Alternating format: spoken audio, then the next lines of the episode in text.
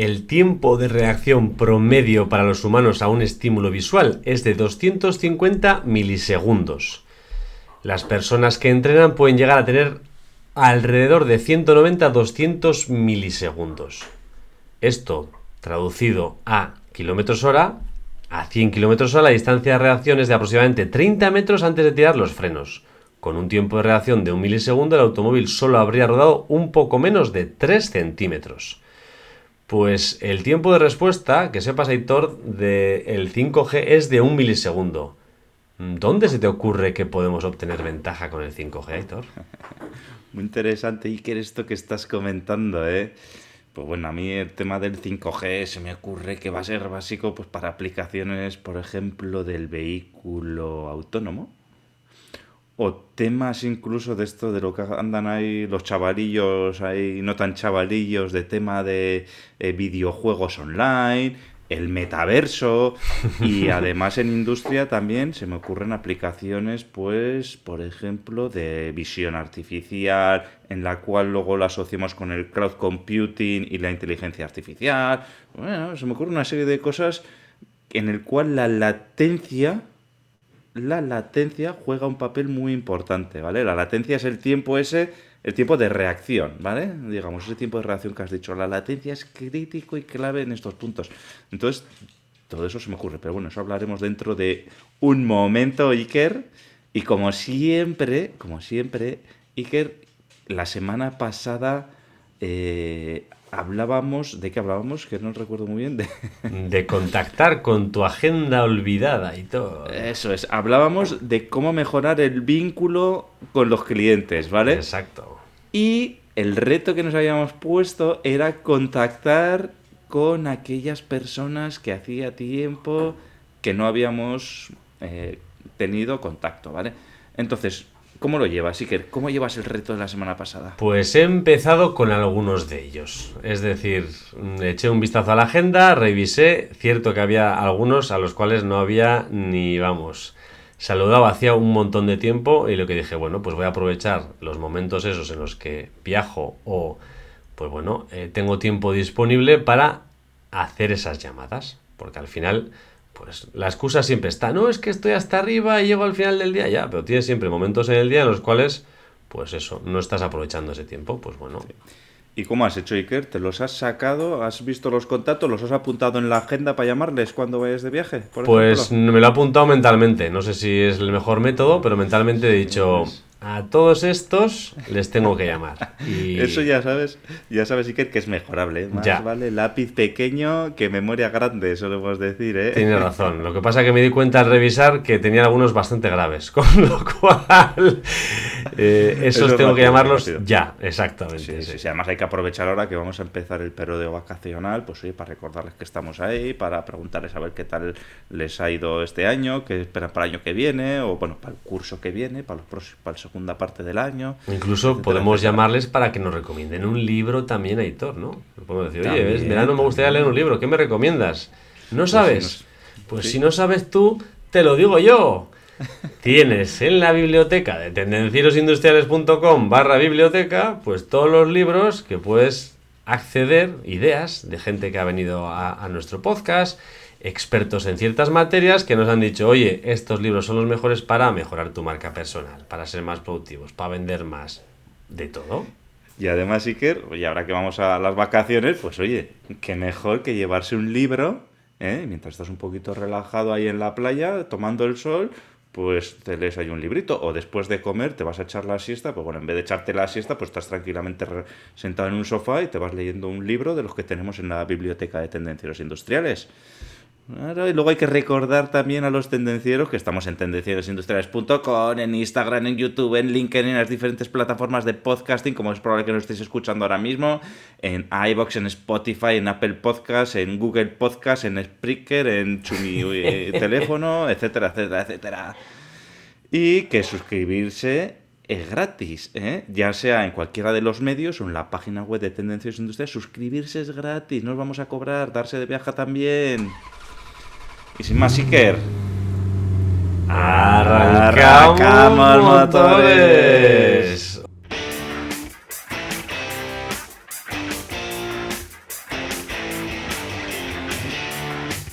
Bienvenidos, tendencieros. Somos Iker y Aitor. Y juntos trataremos temas de actualidad relacionados con la industria, tecnología y ventas. Arrancamos motores.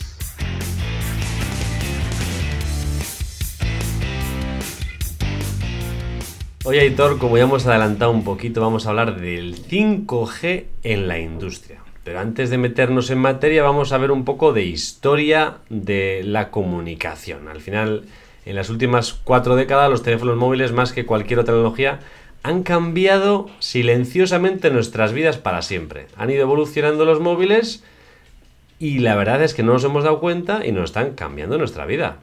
Aitor, ahora mismo, por ejemplo, ¿recuerdas lo mucho que te gustaba el Nokia 3310? Pues sí, que yo no sé si era el 3310, el 3210 o el 3110, pero me acuerdo que tenía una pantallita en, bueno, en blanco y negro, entre comillas, porque la pantalla era de color ocre o así, y luego era negro, y, ahí jugabas a la culebrita ahí que se iba comiendo las manzanas cada vez más larga y tal, y ibas ahí con, con las teclas ahí, no sé, no, sí que tenía ahí unas teclas para arriba, para abajo, para la derecha, ibas ahí, de eso sí que me acuerdo, vamos. Y también me acuerdo, Iker, que yo que sé, que mi primer teléfono móvil ya tenía más de 18 años, cuando lo tuve. Pues yo también, yo también. No es como ahora, que para los 11, 12 años ya tienen teléfono. No, no, no, en aquella No, época... no, no. ¿Qué tiempos aquellos en los que bajaba la cabina para llamar a las amiguitas? Madre mía, qué cosas. Bueno, bueno, cuéntanos ahora, cuéntanos más historias, así que... Aitor, esas no voy a empezar a contar, Pero que no esas. esas no. Que sepas que tu Nokia era un 2G, pero antes del 2G estuvo el 1G, lógicamente, que fue la primera generación de redes de comu- de telecomunicaciones, que era en 1979 ya. O sea, ya habías venido al mundo ya. Y ya estábamos con 1G. Entonces luego el 2G en 1991, que es cuando, pues bueno, eh, a partir de ahí es cuando tú ya tuviste 18 años y yo también, y empezamos a tener móviles. Luego estuvo el 3G en el 98, que al final lo que hacía es traer una mejor experiencia de Internet móvil. Bueno, tú pasó luego al 3.5G, eh, una transición antes del 4G, que bueno, fue la experiencia de Internet verdaderamente móvil liderando el ecosistema de aplicaciones móviles. Pasamos al 4G, que es el más extendido actualmente, 4G LTE. En 2008 fue cuando se, se instauró. Trajeron servicios totalmente de IP, de voz y datos. Una experiencia de Internet de banda ancha rápida, pues con arquitecturas y protocolos de redes unificadas. Y el 4G LTE, E, que es el que tenemos actualmente, Long Term Evolution, a partir del 2009, duplicó las velocidades de datos. Ahí, ahí está. Y ahora el 5G, a partir del 2018-2019, expande los servicios inalámbricos de banda ancha más allá de Internet móvil a IoT, Internet of Things y segmentos de comunicaciones críticos. Pues sí, que yo del 3G no me acuerdo, más que cuando no hay cobertura 4G, dices tú, joder, te aparece 3G en el móvil y aquello no va ni para adelante ni para atrás. Con el 3G, Pues no sé cómo nos las arreglábamos, ¿eh? Pues yo tampoco. Bueno, entonces, Iker, hablando un poco, ya hemos hablado un poco de historia, ¿vale? Que la historia siempre nos encanta, los que ya somos ya mayores. Pero bueno, el 5G hay que decir que es un gran avance, ¿vale? Y que la próxima generación de redes de telecomunicación ha comenzado ya a llegar y que está entre nosotros, no está extendido todavía, pero bueno, a partir de 2018 empezó a colocarse por las primeras redes de, de 5G, ¿vale? Entonces, más allá de la que es la mejora de la velocidad, ¿vale? Que la, y que luego pues, la tecnología pues tenga un, un alcance que se, que se utilice masivamente también. Bueno, una de las cosas que va a potenciar el 5G es el Internet of Things, el Internet de las cosas, ¿vale? ¿Por qué? Porque vamos a poder tener miles de millones de dispositivos conectados a, eh, a lo que sería la red, ¿no? A la red 5G. Actualmente, pues bueno, con la red 4G no son capaces de, dar abasto con muchos, bueno, son palos que hay, pero la 5G va a tener capacidad de tener miles de millones de dispositivos conectados. Y además una cosa de la que hablaremos posteriormente también, muy importante será del tiempo de latencia, que ya lo hemos avanzado al principio, de tiempos de latencia muy cortos, ¿vale? Que también nos van a ayudar a que las comunicaciones sean en tiempo real, ¿no? O más en tiempo real todavía de lo que son. El tiempo real realmente no existe, ¿no? Porque ya es pasado. Pero bueno. Entonces, eh, los requisitos para que la tecnología 5G sea impulsada, pues bueno, hay ocho requisitos de especificación, ¿vale? Entonces, el primero de todos, la velocidad de datos va a ser de hasta 10 gigabits, ¿vale? Entonces, ¿esto qué significa? Que en relación a las redes 4G se va a aumentar entre 10 y 100 veces la velocidad de datos, ¿vale? Segunda, la latencia. Actualmente la latencia yo creo que anda sobre los 100 milisegundos, ¿vale? Entonces vamos a pasar a tener una, una latencia de solo un milisegundo. Yo personalmente soy muy rápido, pero incapaz de contar un milisegundo, ¿vale? Al igual que vamos a tener más velocidad de datos, menos latencias, el ancho de banda se va a aumentar por mil. ¿Qué significa esto? Que bueno, vamos a ir a zonas del espectro electromagnético más altas, ¿vale? En, en, gigahercios, lo que se llaman los gigahercios en zonas más altas, y el ancho de banda de esos gigahercios, o sea, los datos que vamos a poder mandar por segundo van a ser mucho mayores que lo que hacemos actualmente, hasta por mil, ¿vale? Para el mismo ancho de banda, para la misma unidad de área. Y eh, más cosas, pues vamos a, lo hemos adelantado por, por número de... Mm, por, ¿cómo sería? Por células que se suele llamar, ¿vale? Eh, una célula, pues por decirlo de alguna manera, es una antena de eh, comunicación, ¿vale? Actualmente eh, las antenas de 4G pues admiten X dispositivos, las antenas de 5G van a admitir 100X los dispositivos de las antenas 4G. O sea, se va a aumentar por 100 el número de dispositivos que vamos a, conectar, que vamos a poder conectar a una antena. Imaginaos que se pueden conectar actualmente 1000, pues vamos a pasar a que sean 100.000. O sea, fíjate tú qué barbaridad. Uno, o sea, por cada unidad actual se van a poder conectar 100 unidades. O sea, esto es una auténtica barbaridad. Además, la tecnología 5G, ¿vale? va a ser mucho más robusta, lo que nos va a dar una disponibilidad del 99,99% y una cobertura del 100%, ¿vale?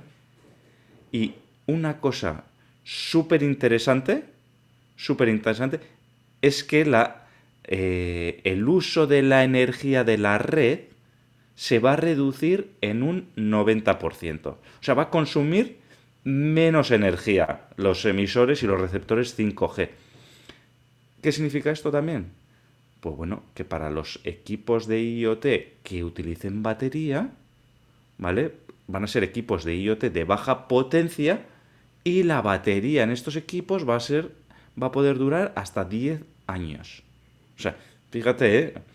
Eh, velocidad, latencia, número de equipos, disponibilidad y en uso de la energía. O sea, una serie de cosas que lo hacen súper atractivo al 5G. Pero bueno, entonces, además sí que cuéntanos, a ver, ¿por qué el 5G va a ser tan rápido? A ver, ¿tiene algún secreto esto? Buena pregunta, Idor. Al final, de acuerdo con los principios de comunicación, cuanta más corta es la frecuencia, mayor es el ancho de banda.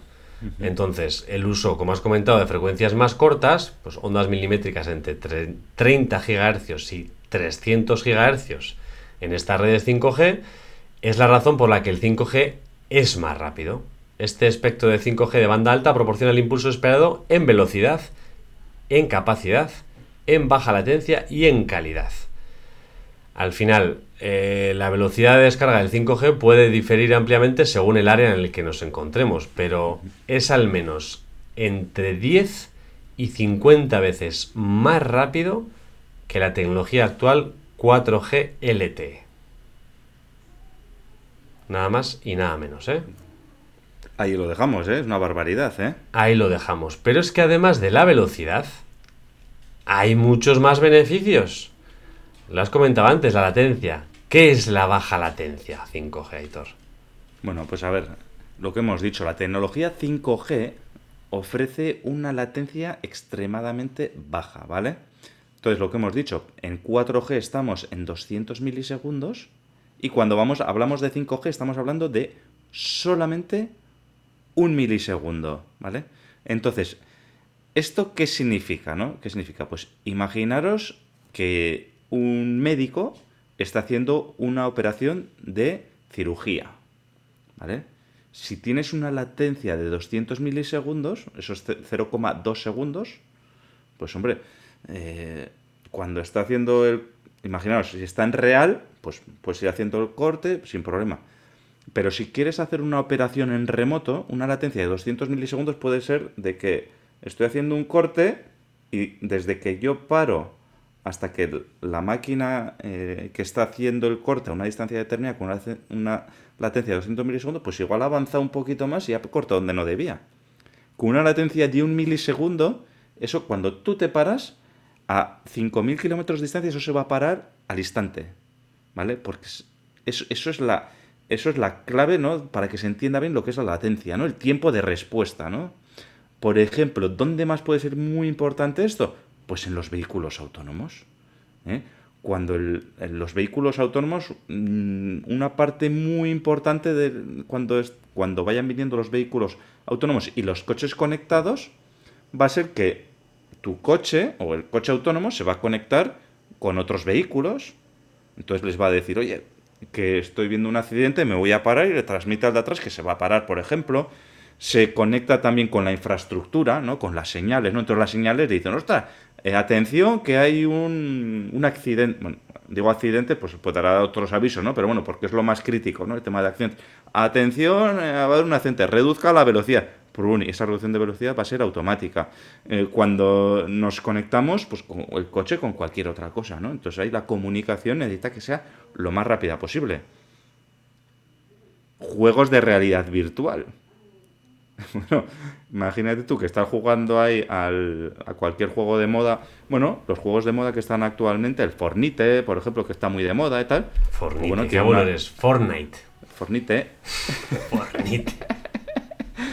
Entonces, por ejemplo, pues esos actualmente, pues bueno, están muy bien, muy desarrollados tal, pero si quieres dar un paso más de realidad aumentada o, de unos juegos que sean eh, de realidad virtual más aumentada todavía, que los gráficos sean mejores todavía, que sean más reales, etcétera, necesitas que la cantidad de datos a transmitir sea mucho mayor.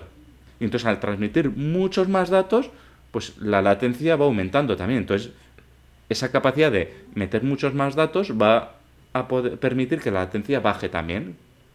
Y entonces va a permitir que esos juegos hacerlos pues, como si estarías jugando en la vida real. O sea, te permite salir de ahí del, o sea, de la latencia, ¿no? O, o juegas con unos gráficos de menos calidad o necesitas más ancho de banda. ¿Vale? Y otra cosa que se me ocurre también, pues por ejemplo, la traducción simultánea. ¿Eh? Hoy en día tenemos dos aplicaciones en el móvil que le hablas dices, oye, tradúceme del español al chino. Tú lo hablas en español y le das a reproducir y te lo reproduce en chino. Y imagínate que estás en China, el chino te habla en chino y te lo reproduce a, castellano, al idioma que quieras, ¿vale? Entonces, actualmente se puede hacer eso, está muy bien. Pero imagínate que si a la vez que yo estoy hablando, la otra persona tiene unos cascos y lo está escuchando en tiempo real. Nosotros ahorraríamos un montón de tiempo. Ya, hay, algunas empresas que están haciendo avances importantes en eso mismo. ¿eh? Me parece increíble. Traducción para simultánea. Eso pero para eso hace falta, vamos, una velocidad extrema también. Tanto de computación como de velocidad de comunicación. Sí, porque si no parece el, teléfono escacharrado. O sea, estás hablando una cosa y estás escuchando otra. Y, y además, y además, Iker, también esto nos va bien, nos va a venir muy bien para cuando hacemos nuestros video podcasts, ¿eh? porque a veces se nota que hay cierta latencia, ¿vale? Desde que tú hablas hasta que yo te escucho, hay cierto retardo ahí. Entonces, esto del 5G también nos va a venir muy bien. Y en aplicaciones, eso es, y en aplicaciones industriales, pues también va a venir muy bien el tema del, 5G. ¿eh? Pues sobre todo en aplicaciones industriales, pues muy importante, pues por temas de seguridad, por temas, lo que hemos dicho antes, eh, que estoy yo, tengo una cámara, por, hablo de cámaras porque son dispositivos que recogen una gran cantidad de datos, ¿no? Y, ya no, y además, si es una cámara pues que es de, en vez de HD, de 4K, etcétera, pues imagínate toda la cantidad de datos que tiene que transmitir y enviar hacia arriba. Entonces ahí la velocidad va a ser crítica. Y si además esos datos los, los enviamos para arriba, el ordenador lo tenemos arriba y luego tiene que devolvernos la respuesta hacia abajo y además queremos que esa respuesta sea rápida, pues necesitamos redes de comunicación ultra rápidas como es el 5G. Muy bien, veo que te gusta el tema, Hitor. Así es, además he estado haciendo mis deberes esta semana, yo también. Muy bien, así me gusta. Entonces, bueno, vamos a ir, vamos a repetir un poco más, pero vamos a tocar el tema de cuál es la, realmente la diferencia entre el 5G y el 4G, para que quede más patente. ¿no? Hemos ido comentando las ventajas, las, bueno, las innovaciones, donde es más fuerte el 5G, pero hay algunas eh, diferencias notables que permiten al 5G hacer cosas que el 4G pues no puede. Entonces, el 5G con respecto al 4G trae una serie de beneficios como ya hemos comentado que el 5G es más rápido que el 4G, con más bits por segundo capaces de viajar por la red. Al final, pues bueno, podríamos estar bajando tranquilamente películas en lugar de minutos en segundos. No os bajéis películas, ¿eh? El 5G. Eh, si, tú estás, si tú estás utilizando una red de streaming, te puedes bajar desde una forma legal, Iker. Vale, vale. Eres un pirata. No, estoy diciendo a los piratas, yo no, a mí no me mires, a mí no me mires. Entonces, ¿qué más? El 5G es más receptivo porque tiene menos latencia, lo que comentaba Hitor. Al final es el tiempo que tardan las comunicaciones, pues bueno, entre responder, ¿no? A responder. Entonces, como habla más rápido, pues puedes obtener más, más datos. Lo que ha dicho Hitor, el 5G también utiliza menos energía que el 4G. ¿Por qué ocurre esto? Pues porque los dispositivos rápidamente pueden cambiar a un uso de baja energía cuando no estás usando los radiocelulares. Entonces, esto permite que se extienda mucho la batería del dispositivo, pues hasta 10 años, como hemos dicho antes, en dispositivos IoT. El 5G ofrece además un servicio seguro y rápido de manera más confiable que el 4G debido a un mejor uso del ancho de banda y más puntos de conexión. Al final existe menos estrés en la red y los costes de los datos pueden ser más bajos que en las redes 4G. ¿Qué más? El 5G puede transportar más dispositivos que el 4G, ya que expande las ondas de radio disponibles. Es decir, al final, esto se refiere a que puede haber más dispositivos conectados en el 5G que en el 4G, que también lo hemos comentado antes. Entonces, al final, los problemas de congestión que conducen a un servicio lento se reducen drásticamente con el 5G por decirlo de alguna manera, Iker, el 5G al 4G es como cuando pasamos del modem del 56K a la red a, la red RDSI o a la DSL. Esto no es para. ¿Cómo se llama la generación última? Los Z, los millennials, no sé ya. Esto, esto es para los que ya somos de millennials para atrás, ¿eh? Que nos acordamos de eso. No creo que nadie de los oyentes sepa lo que es un modem de 56 Casaitor. Sí, Ni el ruido que hacía, sí, algunos sí. Yo sí, ¿eh? Se, oían pasar los bits ahí. Sí, se, oían pasar los bits. Entonces, joder, somos los abuelos cebolleta aquí. Dicho esto, hay una desventaja importante que impide que el 4G sea reemplazado por completo, ¿vale? O sea, que no todo es tan bonito y tan guay y, tal. 5G, bueno, pues tiene sus dificultades también. Entonces, ¿cuáles son las dificultades del 5G? Pues bueno, que es difícil de instalar y de implementar. ¿Por qué?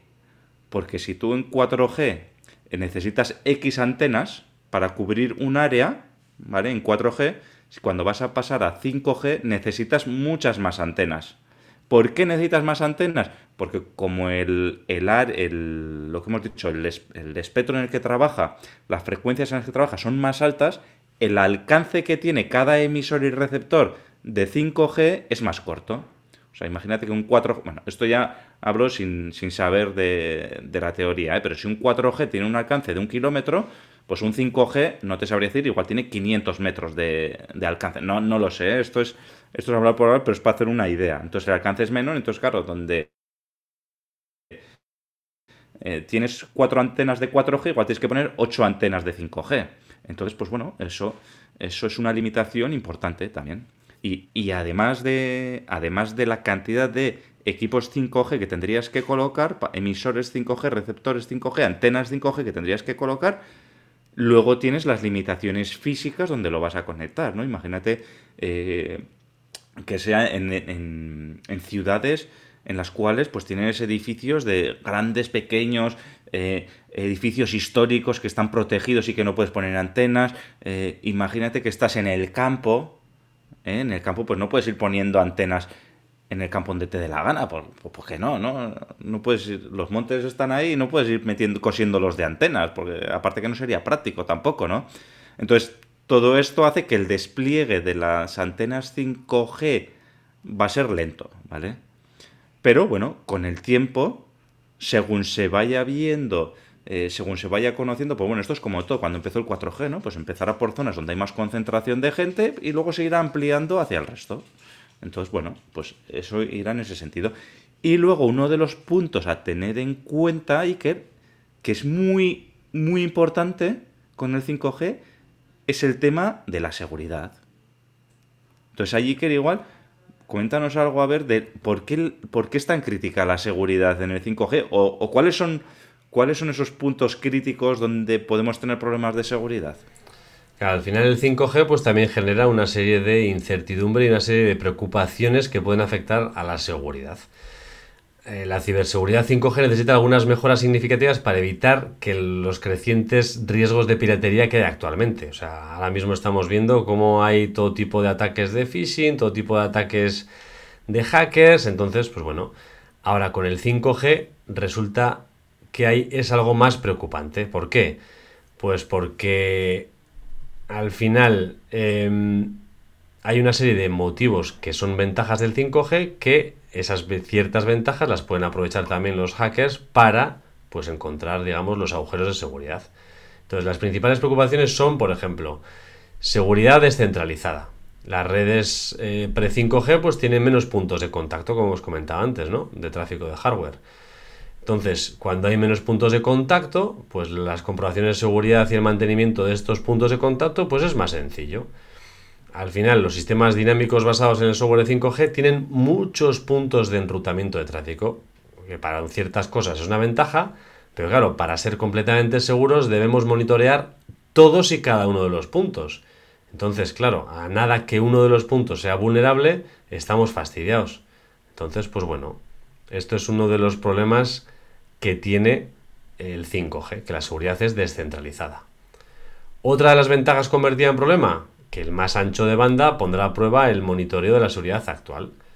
Claro, si bien las redes existentes están limitadas a velocidad y capacidad, esto ha ayudado a los proveedores a monitorear la seguridad en tiempo real. Por lo tanto, los beneficios de una red 5G ampliada podrían dañar la ciberseguridad pues la velocidad y el volumen de datos adicionales pues van a desafiar a los equipos de seguridad a crear nuevos métodos para detener las amenazas. Porque claro, si tienes más velocidad y tienes más capacidad de envío de datos, pues tienes más posibilidades de hacer un tipo, cierto tipo de ataques de hackers. Tienes más datos que tienes que chequear, la seguridad, lógicamente. Mm. Claro, entonces, eh, ¿qué más ocurre? Nos podemos conectar muchos dispositivos IoT, ¿no? Entonces, si hay muchos dispositivos IoT se conectan a, a las redes 5G, hay un riesgo. ¿Por qué? Porque claro, hay dispositivos IoT prácticamente, pues bueno, no sé si soléis ver la serie de Sheldon Cooper, pues le ponían Bluetooth a todos. Si le ponías a, a una visera Bluetooth, pues molaba. Y es cierto que todos los equipos de hoy en día, sobre todo especialmente los de IoT, pues llevan acceso a, digamos, a conexiones, ¿no? A conexiones Wi-Fi, a conexiones de redes, al 5G, lo que sea. Pero claro, estos dispositivos no están preparados para la seguridad. Estos dispositivos pueden estar preparados para Oye, cada vez que entras en casa y te detecta la cámara, pues se enciende la luz. Claro, puede haber dispositivos muy simples que funcionen con conexiones a, redes 5G que no estén preocupados por la seguridad. Su funcionamiento no es la seguridad. A mí me da igual la seguridad, porque yo lo estoy conectando a una red que me la, vamos, me da exactamente igual. Pero claro, al haber todo este tipo de equipos que se conectan a la red, algunos seguros, otros menos seguros, lo que hemos dicho son todo puertas de acceso a la red. Entonces, desde televisores inteligentes, las cerraduras de las puertas, los frigoríficos que te piden directamente lo que te falta, los altavoces, eh, los dispositivos mínimos, el, termómetro ese que tenemos que se conecta a wifi, puedo mirar la temperatura que hay en el exterior. Eh, todos estos equipos pueden ser vulnerables. Entonces, si son vulnerables y entran en la red, pues ya está entramos. Sí, yo me acuerdo, Iker, que hace poco que hubo también un caso de unas bombillas con altavoz que también fueron, eh, ¿cómo decirlo, no? Que, que fueron un foco de problemas y yo creo que las tuvieron que retirar del mercado porque ahí se conectaba cualquiera y luego se te conectaba al router y luego a partir de ahí pues te generaban un problema. Y luego también me sonaba en su día también haber oído de equipos médicos y cosas así, de estos dispositivos médicos que te medían la salud, que te medían el pulso, que no sé qué, tal, porque también hubo algún tema, algún tema por ahí crítico. Afortunadamente, afortunadamente, eh, estamos madurando como sociedad también en este sentido. Estamos madurando y estamos, las personas estamos, eh, estamos empezando a ser conscientes de esos problemas de seguridad, ¿no? Lo que pasa que mm, estamos evolucionando y llegas a casa y Alexa, enciéndeme la luz. Alexa, ponme la música. Alexa, ponme no sé qué. Pues todos los dispositivos que responden con Alexa, pues están conectados. Entonces, Ahí, claro. ahí además hay otros problemas a mí que se me ocurren ya de ya no solo de, de seguridad, sino de privacidad de datos y todo, pero bueno, ya son cosas mías. Sí, total, total. Entonces, ya por último, otro de los puntos, digamos, que puede preocupar de cara a la ciberseguridad con las redes 5G es la falta de cifrado al principio del proceso de conexión. Entonces, claro, esta falta de cifrado, pues revela la información del dispositivo. Que esto lo pueden usar, pues, a hacer ataques dirigidos a los objetivos, digamos, a los objetos de IoT que tenemos. Entonces, si sabemos que este objeto IoT es este y aquel, sé que tiene una puerta de, de enlace o de entrada haciéndole tal y cual. Entonces, claro, si sé el sistema operativo, sé el tipo de dispositivo que es, pues bueno, los piratas informáticos saben, saben qué equipos tienen vulnerabilidades y pueden entrar. Entonces, pues bueno. Así es. Y luego, Iker, además de esto que has comentado, ¿vale? Que son un poco las, las preocupaciones de, de seguridad que puede tener la red 5G, no hay que olvidar también todas las vulnerabilidades de ciberseguridad que nos podemos encontrar. ¿eh? El tema de las ciberamenazas, ¿no? Que, que ya conocemos, ¿no? Que eh, en el podcast 68 hablamos de ciberataques y de cómo evitarlos. Entre aquellos ciberataques hablábamos pues de los ataques de botnet que controlan redes de dispositivos y que luego te pueden hacer un ataque masivo, un ataque masivo a un punto, que te, los ataques de denegación de servicio distribuida, ¿eh? que te permiten, bueno, que te permiten que lo que se hace es sobrecargar una red o un sitio web para, para bloquearlo. Los ataques, por ejemplo, de man in the middle, ¿eh? que tiene un nombre así guay, man in the middle, ¿no? Que esto lo que hacen es interceptar las comunicaciones ¿eh? y que pueden cambiar, que pueden alterar esos datos que van atravesando por ahí también. O los seguimientos de ubicación, interceptación de llamadas, de datos, etcétera, ¿no? Entonces, eh, todo esto, pues es, es, es una cosa crítica, ¿no? Y que se puede dar en más medidas si cabe, ¿no? Para eso, oye, eh, yo remito al podcast, hemos hecho dos podcasts de ciber- ciberseguridad. Uno, el 68, en el que hablamos de ciberataques y cómo evitarlos, que está más orientado a las personas, ¿vale? A las personas, en cómo nosotros como personas podemos defendernos. Y luego el episodio 14 del podcast, en el que hablamos de ciberseguridad en Industria 4.0, que está más relacionado con lo que estamos hablando hoy. Pues ya ves, al final vamos tocando tantos temas que todos están relacionados. Claro, eh, ¿qué futuro tiene el 5G con estos problemas de seguridad, ¿no? De ciberseguridad. Entonces, pues bueno, eh, para evitar todas estas debilidades generalizadas en las redes móviles nacionales, los desarrolladores de tecnología van a tener que estar más atentos a la seguridad del 5G. Eh, las bases de seguridad 5G son necesarias primero en las redes. Los proveedores de redes van a tener que centrarse en protecciones de software para cubrir los riesgos únicos del 5G. Tendrán que, pues lo que tengan que hacer, colaborar con empresas de ciberseguridad, desarrollar mm, soluciones de cifrado, monitoreo de red y más cosas, pero el punto inicial son los proveedores de redes. ¿Qué más? ¿Por dónde va el futuro? Los fabricantes que hemos comentado antes de equipos IoT necesitan un incentivo para aumentar sus esfuerzos en la seguridad. La seguridad 5G es tan fuerte como sus eslabones más débiles, lo hemos dicho, pero claro, los costes de elaborar servicios de seguridad, digamos, en estos dispositivos IoT son elevados con respecto a muchas veces al precio de venta de ciertos productos. Entonces, en estos productos de gama baja, como pueden ser, pues, por ejemplo, pues los relojes inteligentes de los niños o los monitores estos de, de bebés y demás, si no damos un beneficio a estos fabricantes de estos dispositivos, pues eh, no harán mejoras en la seguridad, con lo cual habrá un riesgo de entrada por ahí. ¿Qué más nos espera el futuro? Pues el, consumidor tiene que educarse en ciberseguridad de IoT. Al final eh, habrá o seguramente se intentará que haya pues unos estándares de etiquetado de productos, pues me, imagino, no tengo datos, pero me imagino como pues los de energía, si eres A, pues consumes poco, si eres B, consumes más, si eres C, pues me quiero imaginar que es algo equivalente a, si es A es súper seguro, si es B es menos seguro, si es C, pues olvídate de conectar nada interesante ahí.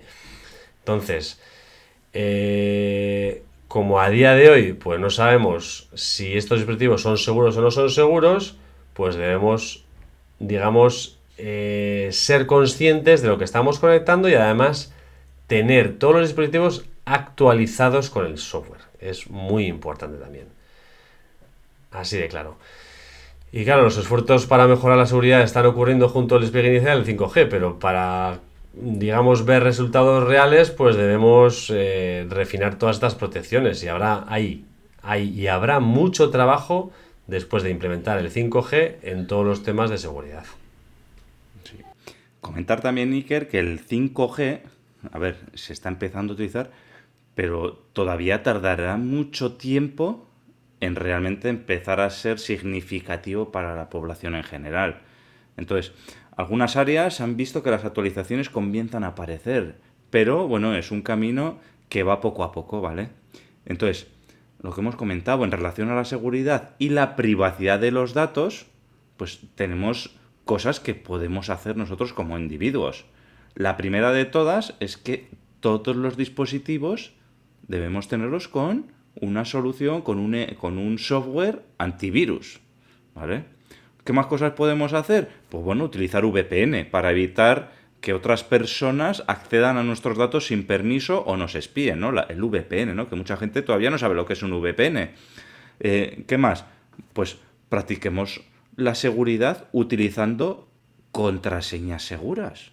¿eh? Y para hacer una contraseña segura, pues no, pongas tu fecha de cumpleaños. ¿eh? Para hacer una contraseña segura, no pongas tu nombre seguido del año de nacimiento. ¿Vale? No despistas, a ver si vas a contar las tuyas, ¿eh? Para, no, no, no. No pongas el nombre de tu mascota para, para, estos temas, ¿no? Pero es que son las típicas, no es que esto. Entonces, ¿qué es lo que hay que hacer? Pues bueno, utilizar cadenas largas, cadenas largas, ¿vale?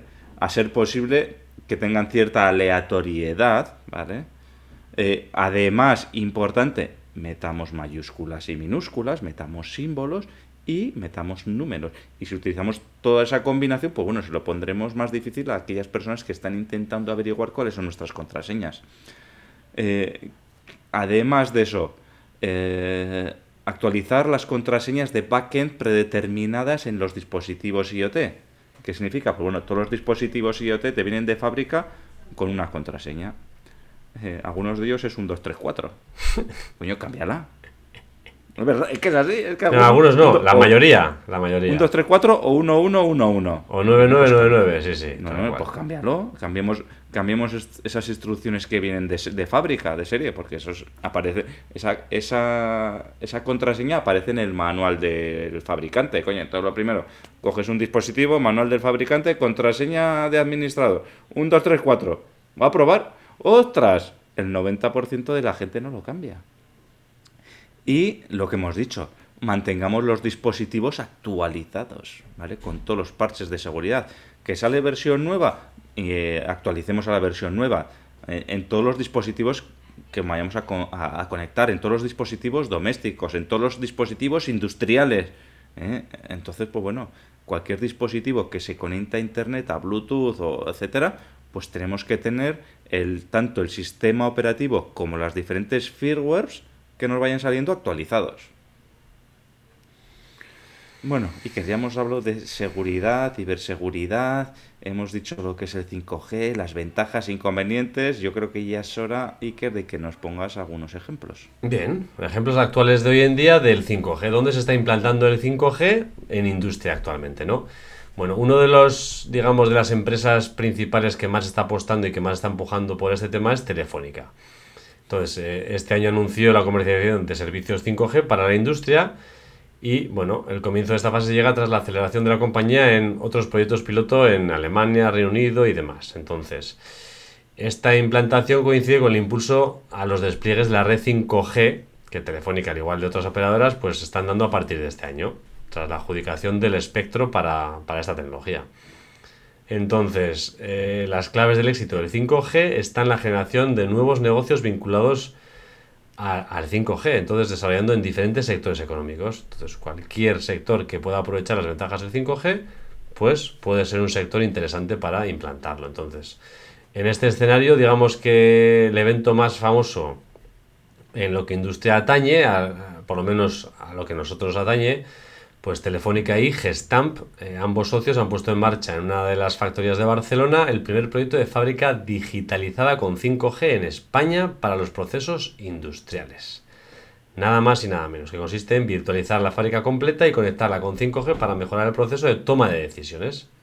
Esto ya está, ya es real. Telefónica y Gestamp ya han implantado en Barcelona los gemelos virtuales, ¿no? Los Por ejemplo. hemos hablado en alguna ocasión. Exacto, exacto. ¿Qué más ha hecho Telefónica? Pues Telefónica también ha desarrollado una red privada 5G para logística, por ejemplo. En este caso, pues en la central del corte inglés que tiene en Valdemoro, para optimizar procesos de paquetería y clasificación. Bueno. Sí. Aquí todo tengo que decir, Iker, también que Telefónica no patrocina este episodio. Todavía. todavía. que si alguien quiere patrocinarlo, oye, nos mandáis un correo ¿eh? a tendencieros o tres en tendencierosindustriales.com, nos mandáis un correo. Oye, que quiero patrocinaros este podcast. Estamos abiertos, ¿eh? aunque sea para tomar unas cervecillas y irnos a cenar un día. ¿eh? Aceptamos, aceptamos, ¿eh? sobornos. Entonces, Telefónica también ha ayudado con la asistencia remota en el astillero de Navantia en Ferrol, ¿vale? Y ha desarrollado aplicaciones de Edge Computing en diferentes tareas dentro del proceso de construcción de barcos. También lo que comentábamos, quirófano 5G, ¿eh? con la realización de cirugías en el Hospital Quirón Salud de Málaga. ¿eh? Y en este caso fueron asistidas ni más ni menos que desde Japón, en remoto, obviamente, porque Japón está en un lugar remoto, ¿vale? Y aquí utilizaron tanto 5G como realidad aumentada, ¿vale? Eh, más cositas también. Bueno, esto ya parece ciencia ficción, ¿vale? Telepresencia holográfica con 5G. ¿eh? Esto ya esto es ciencia ficción, esto ya es la guerra de las galaxias, ¿vale? Entonces aquí ah, también han hecho alguna aplicación en la cual pues bueno, se proyecta mediante técnicas de realidad aumentada pues un vídeo volumétrico de un asistente en remoto. Bueno, esto también están trabajando nuestros amigos de Telefónica, al igual que están trabajando en el ámbito de los drones, ¿eh? donde han desplegado para, para su uso en inspección de vías ferroviarias con 5G, junto con Ineco, Adif y Huawei también.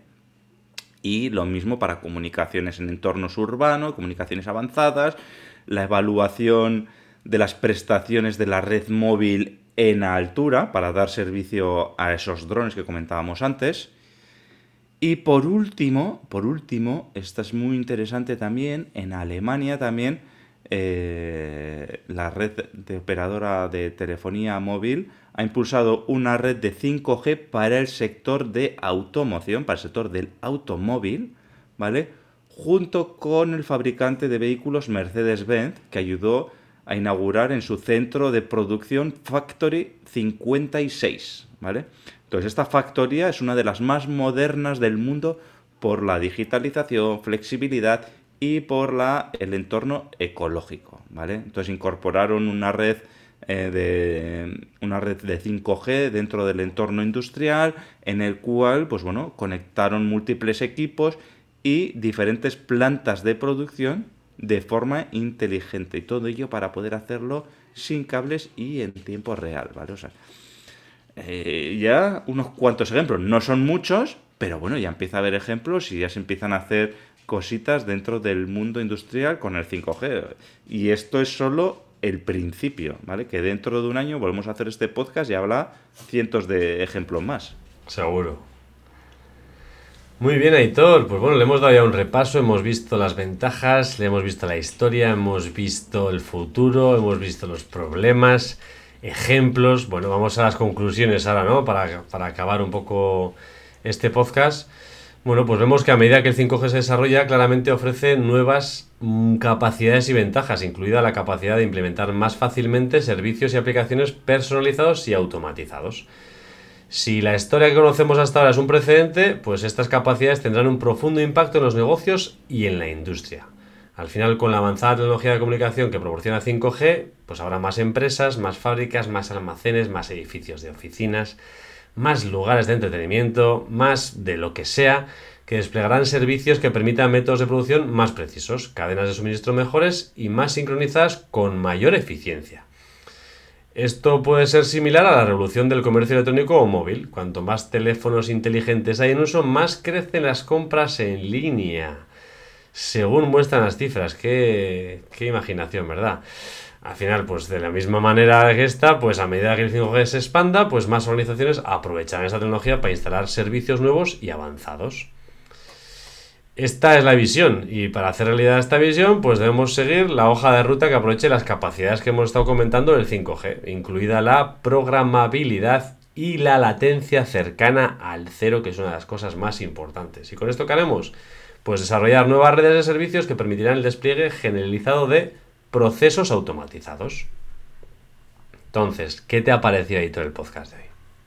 Bueno, Iker, yo creo que hemos aprendido un montón de lo que es el 5G y cuáles son las claves del 5G. Yo más o menos teníamos oído, pero hemos profundizado y ahora conocemos más en detalle lo que es el 5G.